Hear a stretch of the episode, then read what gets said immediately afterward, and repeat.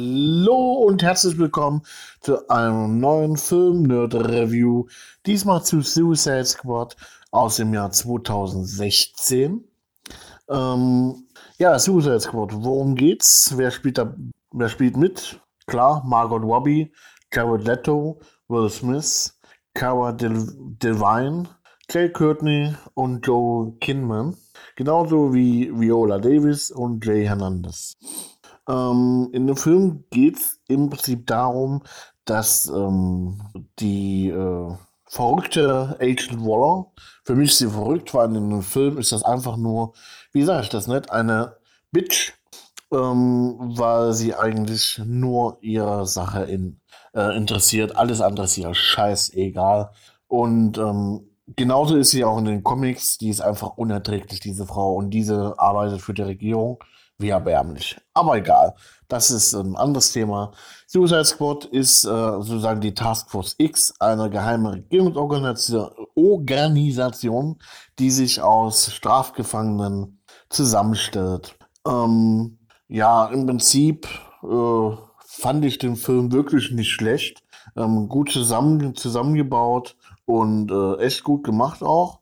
Aber ähm, man hatte mehr erwartet. Ich habe den damals auch im Film, äh, im Film im Kino gesehen und jetzt noch mal auf DVD.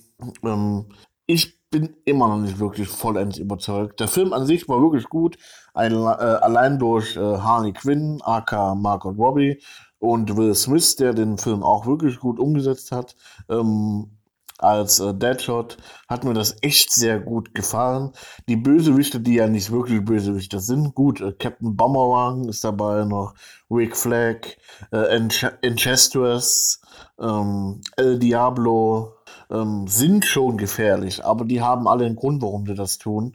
Ähm, beziehungsweise äh, Crockett, ähm, die eigentlich nichts dafür sind, dass sie so sind, wie sie sind. Ähm, die Regie hatte äh, David Ayer äh, übernommen und ähm, ja, die, der Film ist im Prinzip nach ähm, dem Tod von Superman angesiedelt, was auch in dem Film nochmal kurz Thema wird. Und ähm, Batman spielt da auch kurz mit. Er ist da sozusagen der, der die Bösewichte alle eingesammelt hat und wird in kurzen Rückblenden immer wieder zu sehen sein. Ähm, Jared Leto als Joker ist einfach nur grottenschlecht. Man muss es einfach so sagen, wie es ist. Also ich habe schon echt schlechte äh, Joker gesehen in den letzten Jahren, aber das war einer der unterirdischsten. Aber Gott sei Dank müssen wir den nicht allzu lange tragen. Und insgesamt ist es dann doch schon ähm, ein wirklich guter, guter Film. Ähm, ich würde ihn äh, an den Punkten her gesehen 7 von 10 geben. Ähm, wie immer äh, von IMDB, die haben 6,1 von 10 gegeben. Und Kino.de hat 4,5, nee, 4, 51 Sterne gegeben. Ja, Insgesamt äh, gefällt 82% der Google-Nutzer den Film und ich denke, äh, das ist eigentlich schon eine gute Übersicht, was der Film insgesamt doch her hat. Altersfreigabe ist FSK 16 in Deutschland. Auch das finde ich okay. Ähm, der ist schon sehr ähm, interessant in manchen Teilen dieser Film.